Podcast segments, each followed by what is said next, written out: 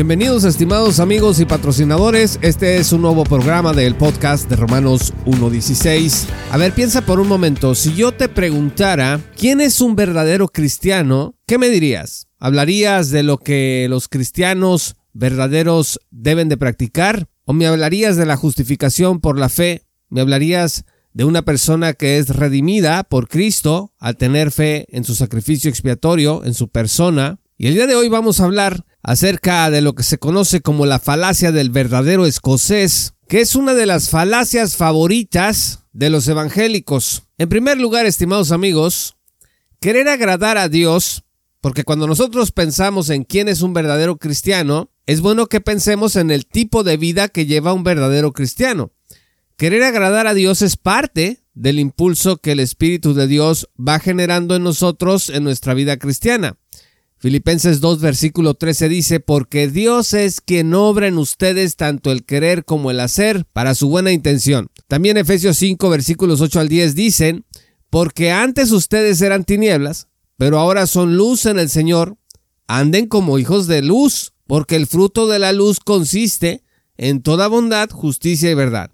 Examinen qué es lo que agrada al Señor. Quiere decir que Dios nos da la fuerza para hacer lo que nos pide y sabemos lo que nos pide cuando escuchamos su palabra. Así que aquí no valdría nada de que un verdadero cristiano no lo podemos conocer, porque en realidad no sabemos cómo se porta un verdadero cristiano. La palabra de Dios dice claramente que ahora somos luz en el Señor y que debemos de andar como hijos de luz, en bondad, justicia y verdad. Sin embargo, en el querer hacer lo que Dios nos pide, muchos cristianos caemos en la búsqueda desordenada de la pureza construimos conceptos teológicos y políticos definitivos, para nosotros al menos, que nos permiten vivir la ilusión de que sabemos exactamente quién es cristiano y quién no. La herramienta preferida de manipulación en estos casos se conoce como la falacia del verdadero escocés. Ahora, ¿qué es la falacia del verdadero escocés? Les prometo que todos lo vamos a entender. La falacia del verdadero escocés se usa para proteger nuestras ideas generales sobre cómo es y cómo debe de ser el mundo, la vida de las personas y para intentar derribar los argumentos que se oponen a ello. No tiene nada de malo defender nuestras ideas, dice la Sagrada Escritura, que debemos contender ardientemente por la fe. Pero eso es diferente a andar adecuando las escrituras para que respondan a mis intereses personales o de grupo. Si alguien te presenta evidencias, por ejemplo, de que estás equivocado en tu idea de lo que es un verdadero cristiano, lo que haces es que vas a empezar a descalificar los contraejemplos que te presenten, modificando tu creencia según sea el caso. Vamos a entender mejor la falacia del verdadero escocés con este ejemplo. José dijo que los escoceses no ponen azúcar en su avena. Luis le respondió que él es escocés y sí pone azúcar en su avena. Así que José se puso furioso y como él se considera un verdadero escocés, le dijo que ningún verdadero escocés endulza su avena. A José le pueden llegar la cantidad que usted quiera de contraejemplos o de casos que demuestren que los escoceses también endulzan su cereal. Pero él va a seguir protegiendo sus ideas, repitiendo que toda esa gente no es escocesa de verdad. Lo anterior demuestra el prejuicio, la ideologización y el reduccionismo manipulador de aquellos que no admiten que el mundo, que la vida, que las personas, pues no siempre se adaptan a sus ideas. Los evangélicos creamos un concepto que alimentamos a través de esta falacia del verdadero escocés. Me refiero al concepto de sana doctrina. Y creamos el concepto de sana doctrina para atacar las herejías y lo que considerábamos falsos evangelios. El problema fue que además de aquellas cosas que son evidentemente claras en las escrituras, como por ejemplo la deidad de Cristo, su nacimiento virginal, la soberanía de Dios, la muerte expiatoria de Cristo, su ascensión y su regreso en gloria, nosotros le comenzamos a añadir de nuestra propia cosecha y modificamos a nuestro interés la comprensión más natural y literal de algunas doctrinas bíblicas claves, como la salvación por la fe sola y la santificación. ¿Cuál es el resultado de todo esto? Que ahora hay muchos evangélicos que creen que un verdadero cristiano, resonando la falacia del verdadero escocés, pues es aquel que no hace, no dice, no toca y no mira ciertas cosas. Es verdad que las escrituras nos indican que los cristianos no debemos admitir en nuestras vidas muchas cosas y que por otro lado debemos practicar otras, pero también es cierto, estimados amigos, que los evangélicos hemos creado cosas extrabíblicas como condiciones de la verdadera fe. Por ejemplo, en la iglesia de hoy se dice con frecuencia que un verdadero cristiano no vota por los demócratas. Bueno, al menos en los Estados Unidos eso es muy común que un verdadero cristiano también, por ejemplo, no baila, que no bebe ciertas cosas, que no mira otras, ya sean pecaminosas o no, cuando la realidad es que estas cosas, sean pecado o no sean pecado, los cristianos verdaderos sí las llegan a realizar. Cuando a estos evangélicos les dicen que hay creyentes que miran Netflix o Disney, ellos responden que esos creyentes no son verdaderos cristianos.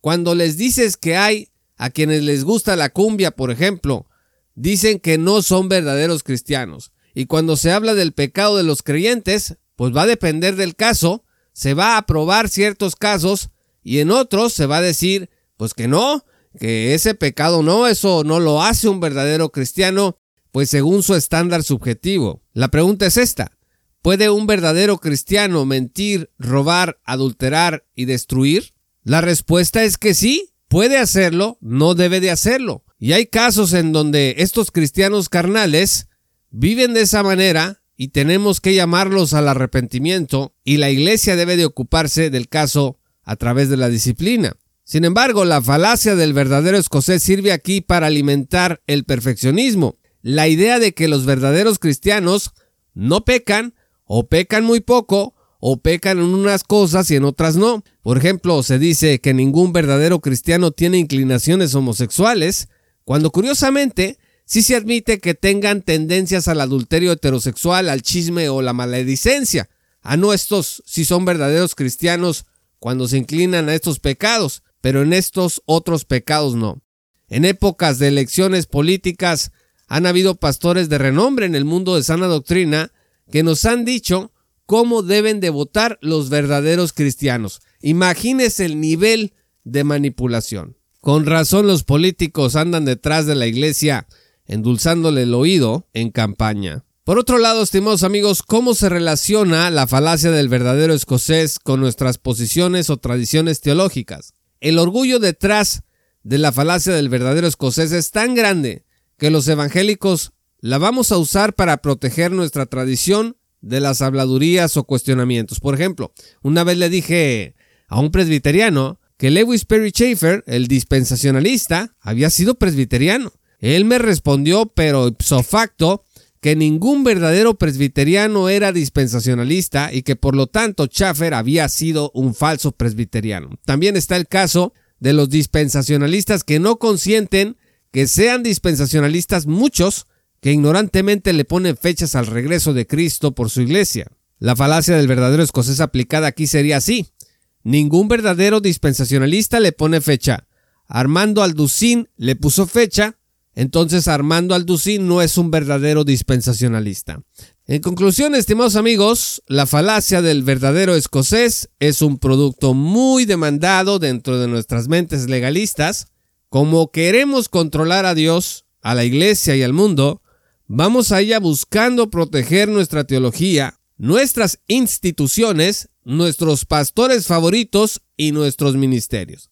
La manera para contrarrestar esta nociva práctica radica en reconocer que no somos perfectos, que no tenemos todos los hilos en la mano y que siempre hay algo nuevo que aprender. Tenemos que estar abiertos a la educación cristiana y al sentido común. Y tenemos que estar ávidos de estudiar los verdaderos fundamentos de la fe para ser capaces de distinguirlos de nuestras ocurrencias, temores y respuestas inadecuadas a la frustración. Muchas gracias estimados amigos y patrocinadores por escuchar este programa. Yo soy JP Martínez del podcast de Romanos 1.16. Te invito a que te unas como patrocinador en www.patreon.com diagonal. Paulo Martínez.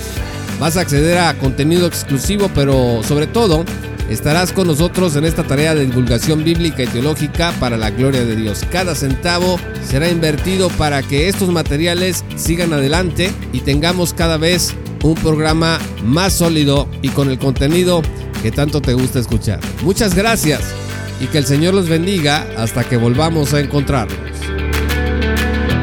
Esto fue Romanos 1.16 con Juan Paulo Martínez Menchaca. Únete como patrocinador y apoya la sana divulgación bíblica y teológica en América Latina. Romanos 1.16. Todos los derechos quedan reservados.